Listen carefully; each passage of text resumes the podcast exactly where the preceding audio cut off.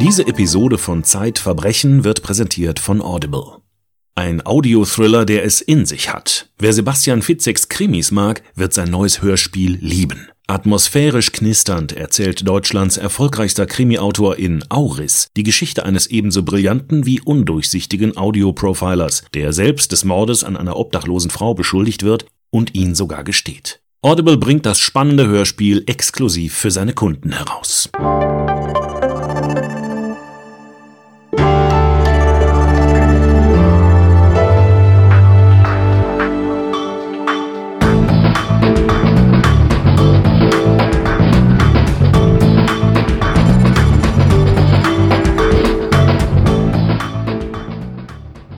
Liebe Zuhörerinnen, liebe Zuhörer, herzlich willkommen zu einer neuen Folge unseres Podcasts Zeitverbrechen. Mein Name ist Andreas Sendker, ich leite das Wissenschaftsressort der Zeit und bin Herausgeber von Zeitwissen und ich sitze wieder einmal im Büro von Sabine Rückert, die ist die stellvertretende Chefredakteurin der Zeit und Herausgeberin von Zeitverbrechen. Und Sabine, wir sitzen hier nicht alleine. Nein, auch diesmal haben wir wieder einen Gast, nämlich Kerstin Bund. Sie ist äh, Redakteurin im Ressort Wirtschaft und äh, sie lebt in München, wo sie unsere Münchner Korrespondentin, kann man fast sagen.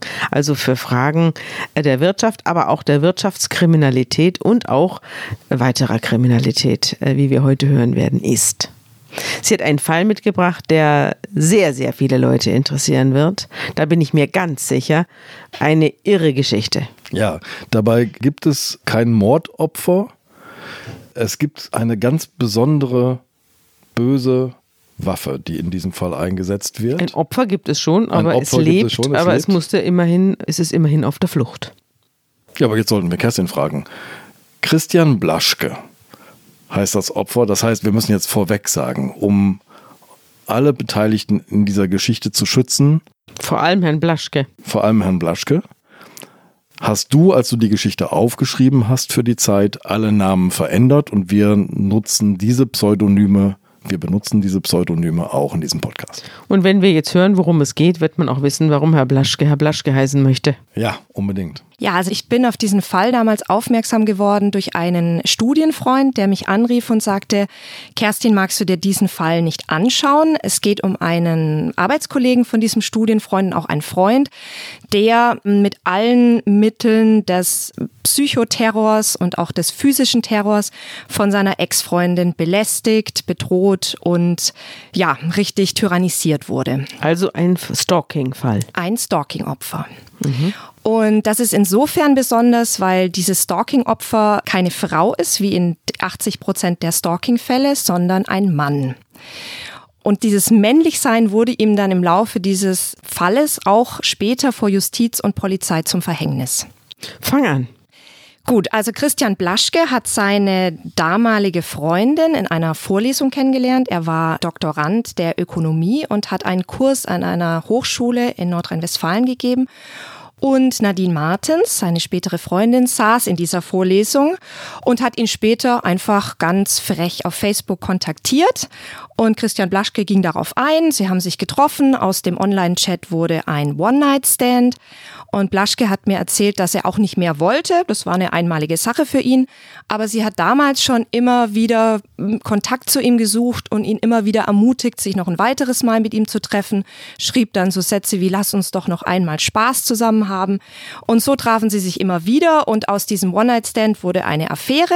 Er hat damals aber auch noch andere Frauen gehabt. Also ich glaube, er ist auch kein äh, Kind der Traurigkeit. Damit hatte äh, Frau Martens offenbar auch kein Problem, bis sie dann zusammen einen Urlaub verbrachten auf Bali und da sagte mir Blaschke, habe er sich in diese Frau verliebt. Es wurde ah, ernst. Ja. Es wurde ernst, sie wurden ein Paar und an diesem Tag ähm, sei sie ein anderer Mensch geworden. Es fing mit der Bankwirtschaft an, das war der Kurs an der Uni, den Herrn Blaschke gab und es endete harmonisch noch auf Bali und dann begann der Terror. Es gibt ja einen Film mit Glenn Close und Michael Douglas, glaube ich, ist der männliche Hauptdarsteller. Der heißt Eine verhängnisvolle Affäre. Und da musste ich denken, daran denken, als ich dieses Stück gelesen habe.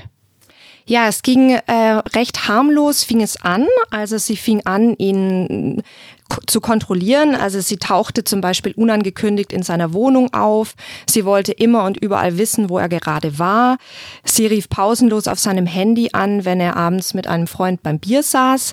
Aber er hat es damals noch nicht so wirklich ernst genommen. Sie haben sich dann auch entschieden, zusammen in eine andere Stadt zu ziehen, nach Stuttgart, weil er dort einen Job angefangen hat. Und so haben sie zusammen eine sehr schöne neue Wohnung bezogen, ähm, siebter Stock äh, mit Dachgeschoss und Blick auf die City und sind da zusammen eingezogen. Ihr Kater, ihr Kater ist auch mitgezogen. Das wird nämlich später noch wichtig werden.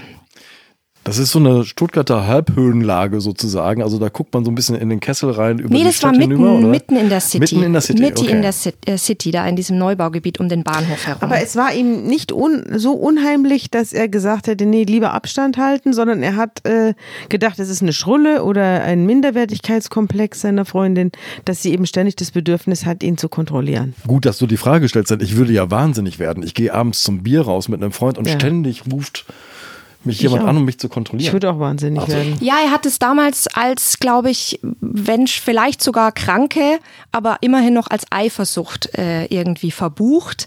Und er dachte, das wird sich schon bessern, zumal sie ihm das auch immer wieder bestätigt hat. Und sie hat ihm Listen vorgelegt, was sie alles ändern wolle.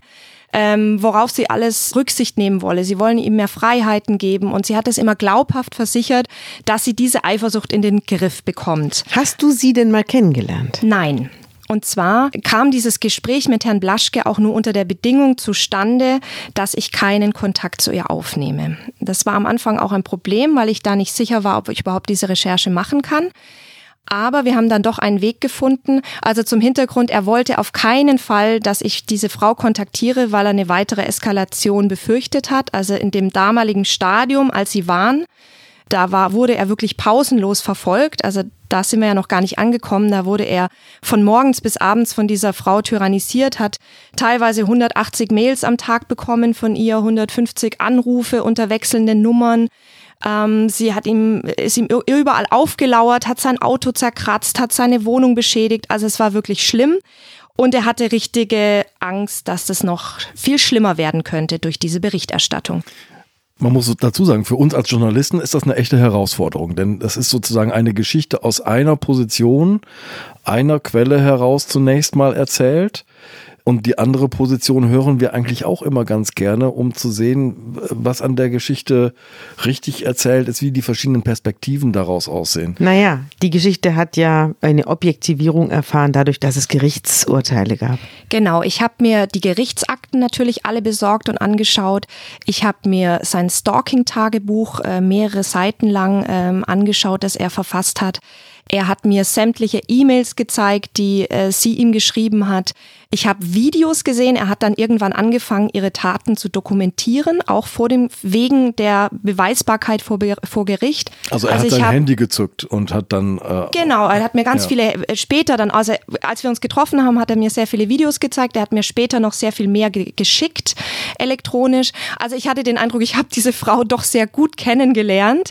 Zumal ich auch eigentlich zu allem, was sie gemacht hat, habe ich von ihr auch Stellungnahmen, die sie vor dem Gericht auch schon ähm, unterschrieben hat. Also Welchen Beispiel- Eindruck hast du von ihr gewonnen, auch von den Videos und von den Stellungnahmen und von dem, was sie geäußert hat? Also das erste, was er mir gezeigt hat, war ein Foto von ihr und ich dachte, was für eine attraktive, hübsche Frau, sehr zierlich, ähm, vielleicht wahrscheinlich keine 50 Kilo schwer. Also es ist eine ganz hübsche, adrette junge Frau. Und ich dachte nur, warum hat so eine Frau es nötig, irgendeinem Mann hinterherzulaufen? Also die könnte jeden haben. Und sie war auch in den Videos da können wir vielleicht später noch dazu kommen. Ähm, ich glaube, sie hat überhaupt keine Freude daran gehabt, ihr Opfer zu tyrannisieren, weil sie, glaube ich, wirklich ehrlich verzweifelt war, sehr gelitten hat und ich glaube, es ging ihr einfach in dieser Zeit extrem schlecht. Ist sie denn mal psychiatrisch untersucht worden gibt es da irgendwelche fachärztlichen Einschätzungen? Nein, sie war ein paar Mal in der psychiatrischen Notfallaufnahme, weil der Streit so eskaliert ist und ähm, Herr Blaschke die Polizei rief und sie wurde dann in diese psychiatrische Notaufnahme gebracht. Aber sie hat sich immer einer therapeutischen Hilfe entzogen. Also das ist auch ganz typisch für Stalker. Ich habe mit einem anerkannten Psychologen gesprochen aus Darmstadt, dem Jens Hoffmann, der sich auf die Forschung zu Stalking-Fällen spezialisiert hat. Und er sagt, es ist ganz häufig, dass diese Menschen therapeutische Hilfe ablehnen, weil sie gar nicht sich als Täter begreifen, sondern sie sehen sich selbst als Opfer.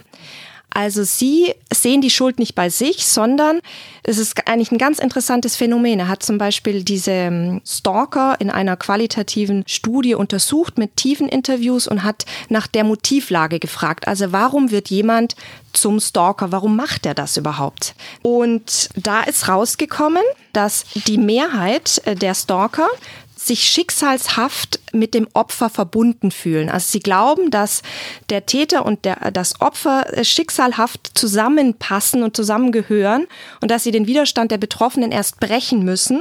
Also sie davon überzeugen müssen, dass, dass das, das so Opfer im Grunde auch Interesse an ihnen hat. Wir sind füreinander bestimmt. Mhm. Genau, wir sind füreinander bestimmt. Mhm. Und das macht auch deutlich, wie wenig Stalker überhaupt in der Lage sind, eine Ablehnung oder eine Zurückweisung ihres Begehrens zu akzeptieren weil sie einfach denken, der andere versteht nur nicht, dass wir zusammengehören, dass er eigentlich zutiefst in mich verliebt ist. Also die Liebe als Himmelsmacht. Genau. Wir sind nur Teil eines größeren Plans. Es gibt auch einen fachlichen Terminus für diesen Liebeswahn, der heißt Erotomanie.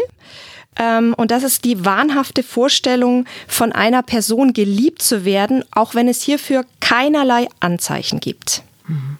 Irre. Das Irre ist darin natürlich auch, dass ähm, die Selbstüberzeugung lautet, nicht ich bin das Problem, nicht ich muss mich ändern, sondern der von mir Geliebte und mich Liebende muss das erstmal einsehen und äh, muss sich ändern. Aber klar ist auch, dass, äh, so sagt es zumindest der Psychologe Hoffmann, dass Stalker, die Mehrheit der Stalker wirklich psychisch krank sind. Also die meisten, er hat es jetzt nicht beziffert, aber viele leiden unter einer narzisstischen Persönlichkeitsstörung oder unter einer Borderline-Störung das wurde in diesem Podcast ja auch immer wieder behandelt. Aber was bei Nadine Martens, die natürlich auch nicht so heißt, äh, wie wir sie hier nennen, äh, wurde das niemals diagnostiziert. Wir wissen es also nicht. Wir wissen es nicht. Sie hat mhm. sich nie in therapeutische Beratung begeben. Er hat es ihr sehr nahegelegt. Sie hat auch behauptet, sie würde zu einem Psychologen gehen. Sie hat ihm E-Mails vorgelegt, wo sie angeblich bei einer Psychologin sich vorgestellt habe.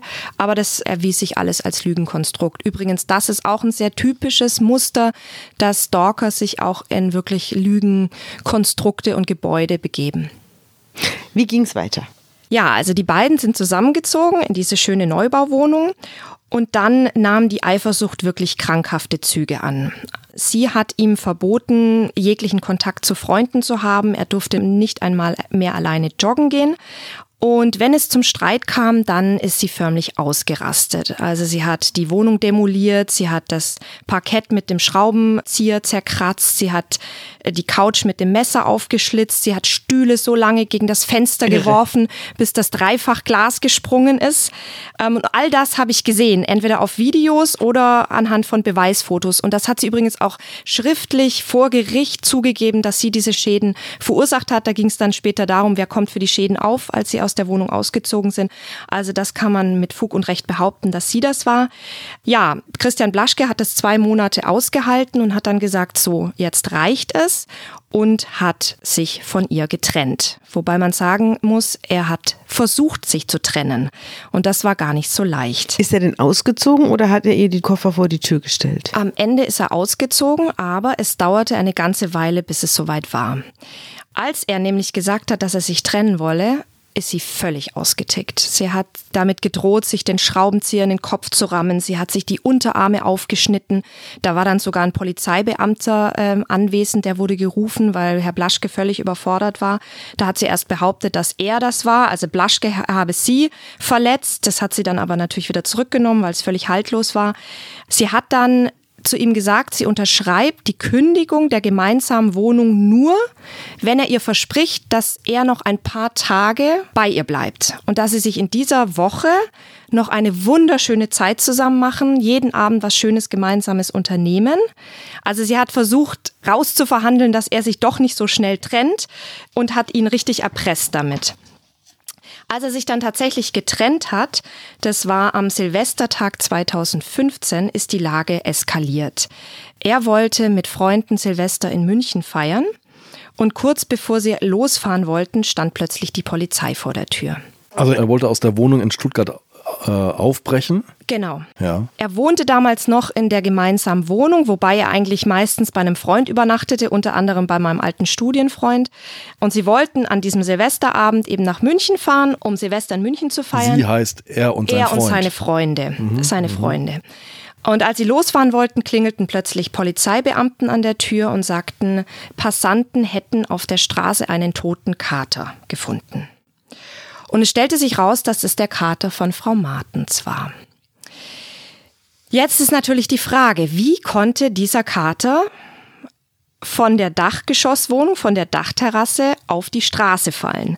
Der Kater hatte sich davor monatelang sicher auf dieser Terrasse bewegt und es ist nichts passiert. Ähm, plötzlich lag er tot auf der Straße. Zu einem Zeitpunkt, wo Herr Martens die Wohnung verlassen wollte und ein paar Tage in München verbringen wollte. Da liegt die Vermutung nahe, dass der Kater nicht ohne Fremdeinwirkung darunter gestürzt ist, sondern dass er von Frau Martens hinabgestoßen wurde, um eben die Abreise von ihrem damals schon Ex-Freund zu sabotieren. Und sich trösten zu lassen quasi. Genau. Und das kann man natürlich nicht beweisen. Also die Polizeibeamten, mit denen habe ich auch gesprochen, die äußerten damals auch schon den Zweifel, dass es sehr ungewöhnlich sei, dass eine Katze, Katzen sind ja auch so bewegungssicher, dass eine Katze da ohne Einwirkung vom Dach fällt. Beweisen kann man es nicht, aber sie erreichte letztendlich ihr Ziel. Sie war dann nämlich so aufgelöst, angeblich in Tränen und sagte, sie habe jetzt niemand mehr und wenn er jetzt auch noch gehe und das könne er ihr nicht antun und am Ende blieb er Silvester dann Ja, genau. bei ihr zu Hause. Ja, und dann hat er wa- wahrscheinlich das Falscheste gemacht, was man machen kann. Er hat sich nämlich erpressen lassen. Genau.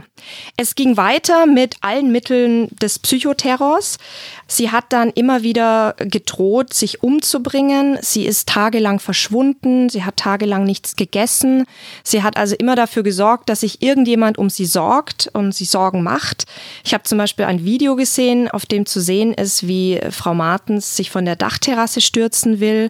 Das eine Bein hat sie schon über der Brüstung und äh, ruft ihm zu, hab mich lieb, wir machen uns jetzt einen schönen Abend, wir gehen zusammen zu McFit und dann kuscheln wir danach noch und wenn du das nicht tust, dann springe ich. Also sie hat ihn wirklich immer erpresst.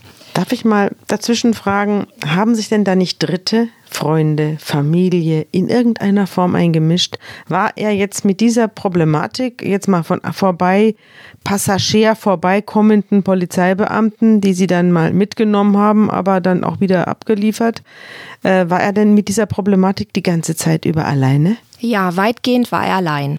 Und das ist auch wieder typisch für Stalker.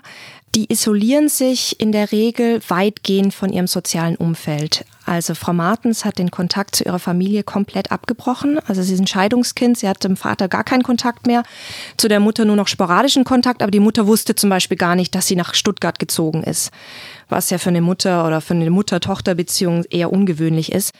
Ähm, Herr Blaschke hat immer wieder versucht, zu alten Freundinnen Kontakt aufzunehmen, was er auch gemacht hat. Aber bei denen hatte sie sich auch monatelang nicht gemeldet. Und als er einmal so verzweifelt war, weil sie sich wieder mal umbringen wollte und tagelang verschwunden war, hat er sich an ihre damals beste Freundin gewandt, ähm, an eine Miriam. Und da war er sehr überrascht, weil die sich völlig unbeeindruckt zeigte von dieser Suizidankündigung. Sie sagte, das haben wir bei ihr schon so oft erlebt. Sie war schon früher tagelang verschwunden. Sie hat schon immer mit Selbstmord gedroht. Sie sei nicht suizidgefährdet. Sie wolle einzig und allein Aufmerksamkeit. Und er selber hat er keine Freunde gehabt, keine Familie, die gesagt haben, wir stehen dir bei, komm doch zu uns, wohn bei uns. Doch, er hat immer wieder seine Familie zu Rate gezogen. Er hat einen Bruder, der auch immer mal wieder da war. Er hat seine Mutter angefordert, weil er einfach auch nicht mehr mit der Situation zurechtkam. Er hat allerdings schon recht alte Eltern, die übrigens auch später von Frau Martens gestalkt wurden. Also auch die wurden über 100 Mal am Tag angerufen, äh, bis sie ihre Telefonnummer gewechselt haben. Ähm, da gab es auch noch einen ganz krassen Vorfall, den kann ich vielleicht hier kurz erzählen. Also er ist in der Zwischenzeit ausgezogen und dann ging es halt erst richtig los mit den Nachstellungen. Sie, ist, sie hat ihm überall aufgelauert, sie hat sein Auto mehrmals zerkratzt, demoliert. Auch das kann man alles anhand von Dokumenten und Beweismitteln belegen. Und sie ist sogar so weit gegangen, dass sie ihm in ganz Deutschland nachgereist ist. Und da gab es einen Vorfall, der sich in Bremen, seiner Heimatstadt, zutrug. Ähm, sein Vater feierte nämlich seinen 80. Geburtstag und lud die Familie zum Essen ein. Und da saß dann Familie Blaschke mit Verwandten beisammen beim Mittagessen. Und als gerade der Hauptgang im Restaurant serviert wurde, kam die Bedienung angelaufen und sagte, die Polizei hat gerade angerufen. Im Elternhaus der Familie Blaschke würde es brennen. Das Haus stehe in Flammen. Und dann sind natürlich alle Angehörigen sofort nach Hause geeilt und haben nachschauen wollen, was passiert ist aber es war, es gab kein Feuer. Falscher kein. Feuer, weit Ja. und breit. Sie haben dann bei der örtlichen Polizeistelle angerufen. Auch die wussten nichts, haben überhaupt nichts von einer Brandmeldung gehört. Dann sind sie wieder zurück zum Restaurant gefahren und da hat Herr Blaschke gesehen, wie sein Auto völlig zerkratzt war. Also ganz neue äh, Kratzspuren. Ähm, er hat dann die Polizei angerufen. Der Polizeibeamte kam dann auch, mit dem habe ich später auch telefoniert. Und er sagte dann, man muss wirklich davon ausgehen, dass Frau Martens anwesend war, dass sie diese Kratzer ähm, zugefügt hat, weil vom Rangieren könne das nicht passieren, dass da irgendwie ein Auto dran geschraubt sei. Und dieser Anruf im Restaurant kann man natürlich auch nur mutmaßen, aber liegt auf jeden Fall der Verdacht nahe, dass sie das selbst war, um die Familiengesellschaft Zu sprengen. Zu, zu sprengen, zumal sie vorher ihm auch angekündigt hatte, dem Blaschke, dass sie eine Überraschung für ihn bereit hätte, dass er nicht glauben würde, wenn er jetzt das Wochenende zu seinen Eltern fährt, dass er ihr entkommen könne. Warum wird ein Mensch zum Mörder? Steckt in jedem von uns kriminelle Energie? Und wie geht das Leben nach einem traumatischen Erlebnis weiter? Das Magazin Zeitverbrechen zeigt echte Kriminalfälle aus Deutschland. Spannend und informativ zugleich. Um keine Ausgabe zu verpassen, gibt es das Magazin jetzt auch als Abo zum Vorteilspreis. Unter www.zeit.de slash Verbrechen-Abo. Jetzt muss ich mal auf Paragraph 238 Strafgesetzbuch kommen, denn seit 2007 steht Stalking in Deutschland unter Strafe. Hat es denn nie wirklich rechtliche Maßnahmen gegeben oder haben die nicht gewirkt? Also wir haben jetzt inzwischen eine solche Ansammlung von Übergriffen, Verfolgungen, von echtem nachgewiesenen Stalking. Du hast von diesen ganzen Aufzeichnungen gesprochen. Also es ist alles nachweisbar. Da müssen doch inzwischen nicht nur die Polizei tätig geworden sein, sondern auch die Strafermittlungsbehörden und die Gerichte, oder? Ja, ähm, es ist ein Straftatbestand, der übrigens auch noch verschärft worden ist 2017. Also der Stalker macht sich schon strafbar, wenn sein Verhalten geeignet ist, das Leben eines anderen schwerwiegend zu beeinträchtigen. Und dieser Tatbestand ist ja eindeutig erfüllt beim Herrn, Herrn Blaschke. Aber es zeigt auch, dass es bei Stalking unglaublich schwierig ist, das wirklich vor Gericht zu bringen und den Stalker dafür zu bestrafen. Also im Fall von Christian Blaschke gibt es eine ganze Historie an polizeilichen und juristischen Maßnahmen, die alle im Ende versagt haben. Ja, es gibt eine Kriminalstatistik vom Bundeskriminalamt. 2015 zählt das Bundeskriminalamt 19.704 Stalkerfälle, aber nur 158 verurteilte Täter. Das zeigt, was du gerade sagst. Es ist wahnsinnig schwer, Täter vor Gericht zu bringen. Du hattest vorhin schon ganz am Anfang gesagt, die meisten Täter sind männlich. Ähm, Täter vor Gericht zu bringen und äh, zu verurteilen. Woran liegt das bei so einer Beweislage? Das verstehe ich nicht. Ja, da habe ich auch mit einem Rechtsanwalt drüber gesprochen, der sich auf solche Spezi äh, Fälle spezialisiert hat. Und der hat gesagt, die Hürden für eine Strafbarkeit seien immer noch viel zu hoch. Und dass selbst diese Verschärfung des Gesetzes eigentlich noch zu schwammig formuliert sei.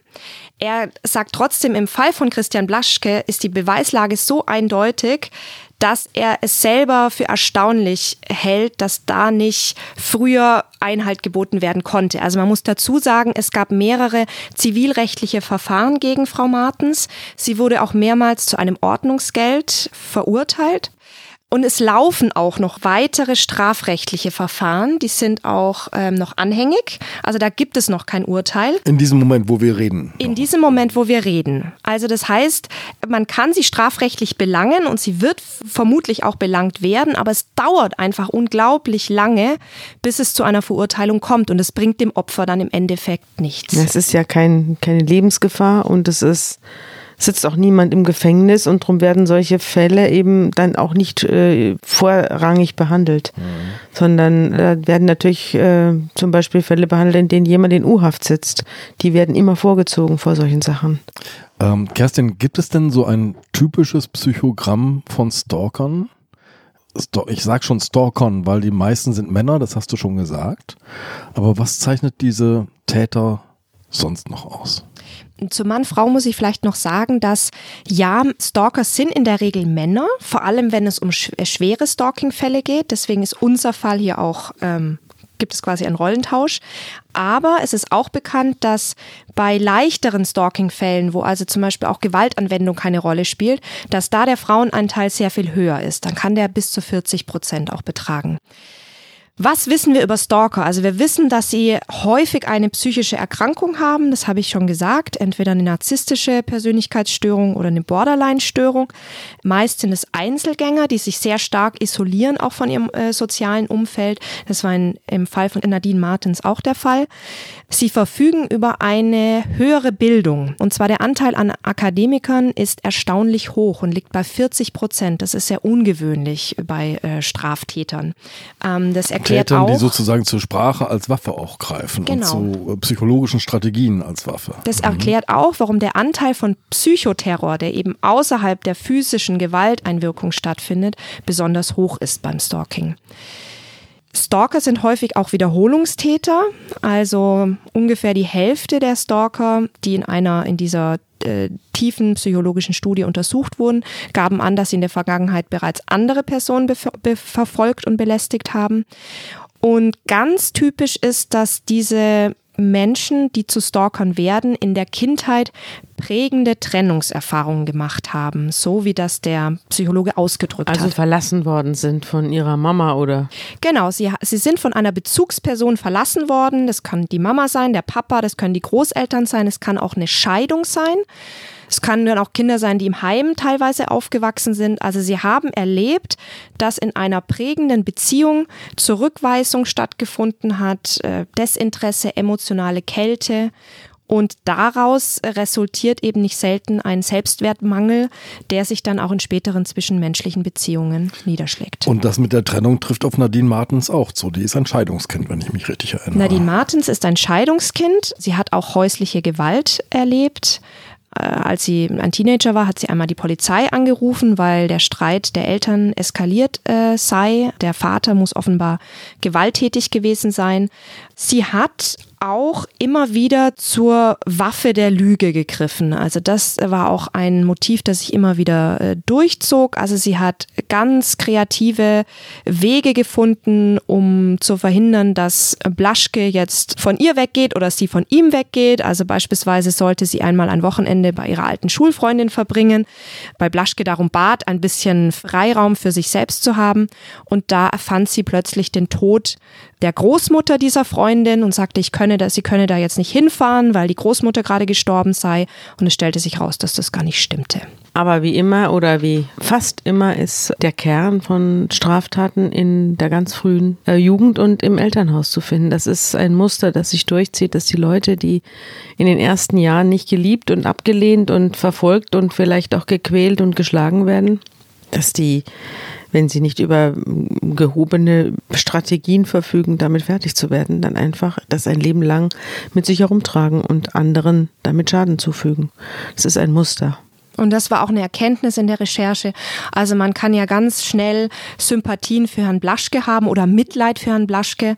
Aber ähm, vor allem das Gespräch mit dem äh, Stalking-Forscher Herr Hoffmann hat äh, mir zu verstehen gegeben, dass die Täter, also die Stalker selbst wirklich auch extrem leiden. Ihnen geht es nicht gut dabei. Die sind wirklich selber ein totales Wrack und keiner erlebt Freude oder verspürt Erleichterung, indem er sein Opfer irgendwie so dem so zusetzt. Sie hassen sie, sich selbst. Sie ne? hassen sich selbst. Aber Kerstin, du schilderst auch, wie ähm, Frau Martens, die nicht so heißt, immer wieder vor Gericht auch Besserung gelobt und sagt, das mache ich jetzt nicht mehr und es ist jetzt auch vorbei und so und damit davonkommt. Es gibt ein Zitat, über das ich in deinem Text wirklich äh, entsetzt gestolpert bin ähm, wo Christian Blasch gesagt, wäre meine Ex ein Mann, sie säße längst in Haft. Also er ist an der Tatsache, dass er ein Mann ist, sozusagen gescheitert. Wie kann man das erklären? Also eben dadurch, dass Blaschke eine statistische Ausnahme ist, also dass 80 Prozent der Opfer weiblich sind. Ähm, und das hat er im Kontakt mit den Polizeibehörden, auch mit der Justiz erlebt. Also zum Beispiel hat er insgesamt 40 Mal die Polizei gerufen, äh, als es solche Vorfälle mit ihr gab, als er sich bedroht, sogar angegriffen. Sie hat ihn auch physisch angegriffen und belästigt fühlte. Und einmal hat er wieder mal die Polizei angerufen und gesagt, ich weiß nicht, was ich tun soll. Diese Frau steht vor meiner Tür, die macht einen Terror, was soll ich tun? Und da sagte der Polizeibeamte, regeln Sie das wie ein Mann. Was meint er denn damit? Ich vermute mal, er meinte damit, stellen Sie sich das nicht so an, Sie werden doch mit dieser jungen, zierlichen Frau zurechtkommen. Also mit körperlicher Gewalt, meint er. Das weiß ja, ich nicht. wie anders würdest du es verstehen? Was, was meinst du, Andreas? Ich habe über diesen Begriff auch sehr, sehr gerätselt. Aber das führt mich noch zu einem anderen Aspekt oder einer anderen Phase in dieser äh, Stalking-Geschichte, nämlich Christian Blaschke versucht es nochmal, ich würde jetzt mal sagen, im Guten und sagt, okay, jetzt rede ich nochmal mit ihr. Und äh, das Ganze, äh, dieser Gesprächsversuch führt zu einer Annäherung, auch einer körperlichen Annäherung. Es kommt nochmal zum Sex, der zwischen den beiden immer eine große Rolle gespielt hat. Du schreibst so schön, Verzweiflung geht sehr seltsame Wege in der Kommentierung von diesem Ereignis. Aber danach wurde es noch schlimmer, oder? Ja, vielleicht muss ich noch einen kleinen Schritt zurückgehen und noch einen Vorfall schildern, den ich auch besonders eindrucksvoll fand, weil er zeigt, wie wenig Frau Martens Kosten und Mühe gescheut hat, um ihrem Opfer nahe zu sein. Es war so, dass Frau Martens sich auf einer Dating-Plattform angemeldet hat, äh, auf finja.de, äh, wo sie wusste, dass ihr Ex-Freund da unterwegs ist und äh, mit Frauen äh, sich verabredet. Und dort hat sie Profile angelegt von fremden Frauen, also Profile fingiert und hat in diesem, unter diesem falschen Namen oder unter diesen nicht existenten Profilen, die sie erfunden hat, Christian Blaschke kontaktiert und hat so versucht, mit ihm Kontakt aufzunehmen, weil er sie natürlich auf allen anderen Kanälen blockiert hat. In anderen Gewande. Genau. Mhm. Und er hat sich dann auch auf diese Chats eingelassen und irgendwann hat er sich gewundert, na, das sind jetzt doch irgendwie ziemlich genaue Nachfragen zu dem, was ich tue, wo ich bin, was ich vorhabe und auch der Schreibstil, irgendwie kommt mir das bekannt vor. Oh je. Und er hat ihr dann eine Finte gelegt. Und er hat geschrieben, dass er sich total auf seinen Urlaub freue und er sei schon ganz vorfreudig und aufgeregt. Er würde nämlich ein paar Tage an der Algarve verbringen. Und dann fragte sie ganz genau nach und wo und wann und so weiter. Und das hat er dann alles beantwortet. Und in Wahrheit fuhr aber nicht an die Algarve, sondern nach Bulgarien. Und als er dann in Bulgarien im Urlaub saß, bekam er eine SMS von Nadine Martens unter ihrem richtigen Namen. Und da war ein Foto angehängt. Und auf diesem Foto waren die Flugtickets nach Portugal abgelichtet.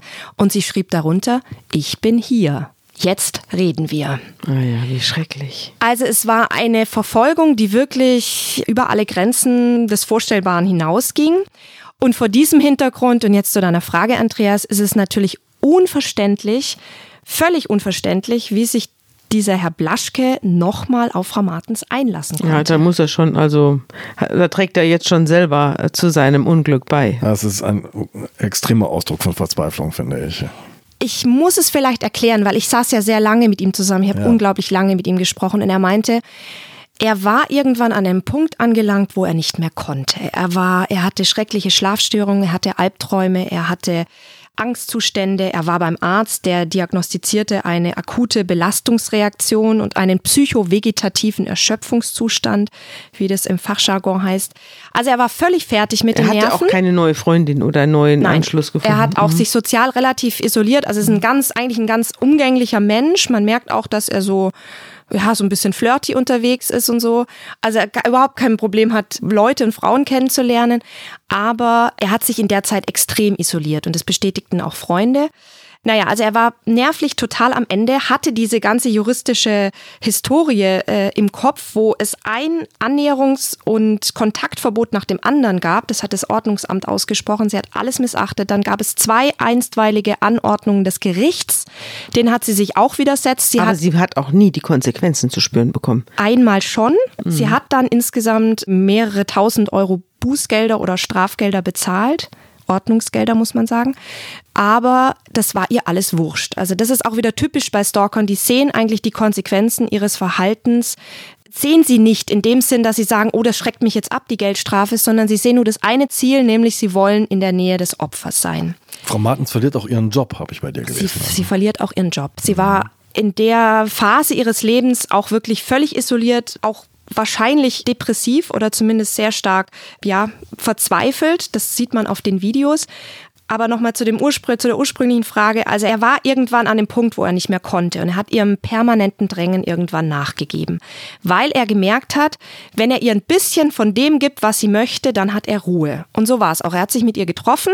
Er war auch damals, so sagt er, überzeugt, er könne sie im persönlichen Gespräch doch noch zur Vernunft bringen. Er könne sie zu einer Therapie überreden. Und sobald er sich mit ihr getroffen hat, war der Psychoterror vorbei. Es war für ihn ein Ausweg aus dieser konstanten Bombardierung. Und er hat auch eine andere Frau wieder gesehen, nämlich eine nette, die, die er kannte. Ja, genau. Hat Sie hat sich in einem Gesichter. völlig anderen Licht gezeigt. Und so hat er sich mit ihr einmal getroffen und dann immer mal wieder, wobei er damals gesagt hat, für ihn war das absolut keine Beziehung. Er hat auch immer klar gemacht, dass er sich mit anderen Frauen trifft. Er hat ihr mm, nie zu verstehen gegeben, dass sie jetzt wieder zusammen sind. Aber natürlich kam das bei ihr total anders an. Und das sagt eben auch der Psychologe Hoffmann. Stalker interpretieren jede Annäherung als Zugeständnis, als Akt der Zuneigung. Ähm, und dann interpretieren die den Rest natürlich selbst in die Geschichte mhm. hinein. Kerstin, du schilderst ja hier eine ausweglose Situation nach der anderen und haben wir einen sehr extremen Fall hier, über den wir sprechen. Dennoch, im Alltag, wenn Menschen Erfahrungen mit Stalking machen, gibt es eine kluge Strategie gegen Stalking? Ja, Experten raten ganz eindeutig dazu, dem Stalker klar und deutlich zu sagen, dass man keinen Kontakt will und das immer und immer wieder zu wiederholen und den Verfolger auch konsequent zu ignorieren. Also sobald man wieder auf ihn eingeht, sobald man eine Reaktion auf sein Verhalten zeigt, verbucht es der Stalker als Erfolg. Und da hat man schon verloren. Auch wenn die Reaktion unangenehm ist, also ein An Gegenangriff oder, oder auf jeden Fall keine freundliche Einladung, sondern ein Schuss von Bug, auch das verbucht er als Erfolg. Genau. Aufmerksamkeit als Währung. Das bieten dann Aperitif durch. Ich frage mich auch, wie jetzt raus aus der Situation? Die Polizei kann dem Mann nicht helfen. Das Ordnungsamt kann dem Mann nicht helfen. Bußgelder schützen ihn nicht. Kontaktverbote schützen ihn nicht. Gerichtsurteile schützen ihn nicht. Und jetzt? Ja, er war, er war wirklich am Ende verzweifelt und am Ende seines Lateins. Er hat ja eigentlich alles gemacht, um dieser Frau zu entkommen. Er hat seine E-Mail-Adressen natürlich mehrmals gewechselt, seine Telefonnummer gewechselt. Er ist. Ähm, Hat er seinen Job auch verloren? Nein. Spätestens vor seinem Büro hätte sie ihn ja abfangen können. Ja, nein, er hat den Job nicht verloren. Er ist immer noch beim selben Unternehmen beschäftigt. Aber er hat auch seine Chefs eingeweiht, weil er natürlich nicht mehr arbeitsfähig war. Er war völlig, er hat sich um nichts anderes mehr kümmern können als um diese Frau. Zumal sie ihm auch gedroht hat, seinen Chefs Nacktfotos von ihm zu schicken. Sie hat sich auch in seinem, übrigens in seinem Namen, mit seinen Bewerbungsunterlagen bei Konkurrenzfirmen Firmen beworben. Also es nahm völlig groteske Züge an. Sie hat auch Bestellungen aufgegeben für ihn. Sie teure. Bestellungen aufgegeben. Sie hat zum Beispiel mhm. Sexspielzeug im Internet per Nachname bestellt. Ähm, sie hat ihm eine präparierte Tarantel nach Hause geschickt. Man muss dazu sagen, dass er ein ähm, Spinnenphobiker ist. Mhm. Also für ihn war das das Schrecklichste. Mhm. Sie buchte auch Konzertkarten und mhm. Zugtickets von seinem Konto ab. Sie legte falsche Facebook-Profile mit seinem Foto an, unter denen sie angebliche Besuche im Swingerclub dokumentierte. Also er sagte irgendwann mal den Satz zu mir, das, was sie macht, ist psychische Vergewaltigung. Mhm. Und er wusste sich irgendwann nicht mehr zu helfen, weil er genau, wie du sagst, Andreas, keine externe Hilfe fand. Und den letzten Ausweg, den er sah, war dann tatsächlich nicht nur die Stadt zu wechseln. Er ist ja dann erstmal von Stuttgart nach München gezogen, aber dort hat sie ihn auch gefunden. Auch dort hat sie ihn dann vor dem neuen mm, Büro, vor der neuen Arbeitsstelle aufgesucht oder ihm aufgelauert. Er hat dann eigentlich nur noch den einzigen Ausweg gefunden, nämlich ins Ausland zu gehen. Und wann war das? Das war Ende 2016. Und wie ging es seither weiter? Wir haben ja seither zwei Jahre erlebt. Die sind ja ins Land gegangen. Wie ging es für Herrn Blaschke weiter? Ja, ich hatte jetzt erst die Tage mit Herrn Blaschke nochmal Kontakt. Es geht ihm wohl sehr gut. Ich äh, konnte nicht mit ihm sprechen, weil er gerade auf den Philippinen im Urlaub ist, ähm, was mich sehr für ihn freut. Aber er wirkte sehr gefasst und er schrieb mir auch, dass er seit eineinhalb Jahren Ruhe hat vor dieser Frau. Also im August 2017 hörte es schlagartig auf mit den Belästigungen. Von einem Tag auf den anderen meldete sich nicht mehr, äh, meldete sie sich nicht mehr bei ihm. Und er kann sich das eigentlich nur erklären damit, dass sie jetzt eine neue Beziehung hat und vielleicht ein neues Opfer. Ich danke dir ganz herzlich, Kerstin, für deine Geschichte. Eindrucksvoll, muss ich sagen. Sehr eindrucksvoll. Und ich glaube, für Christian Blaschke ist das vielleicht der einzige wirklich mögliche Ausweg, denn wir alle sind ja ständig erreichbar unterwegs, sichtbar in sozialen Netzen. Wenn man jemandem entkommen wollte auf Dauer, wirklich entkommen wollte, müsste man, glaube ich, ein fürchterlich zurückgezogenes und einsames Leben führen. Vielen lieben Dank. Vielen Dank. Tschüss. Tschüss.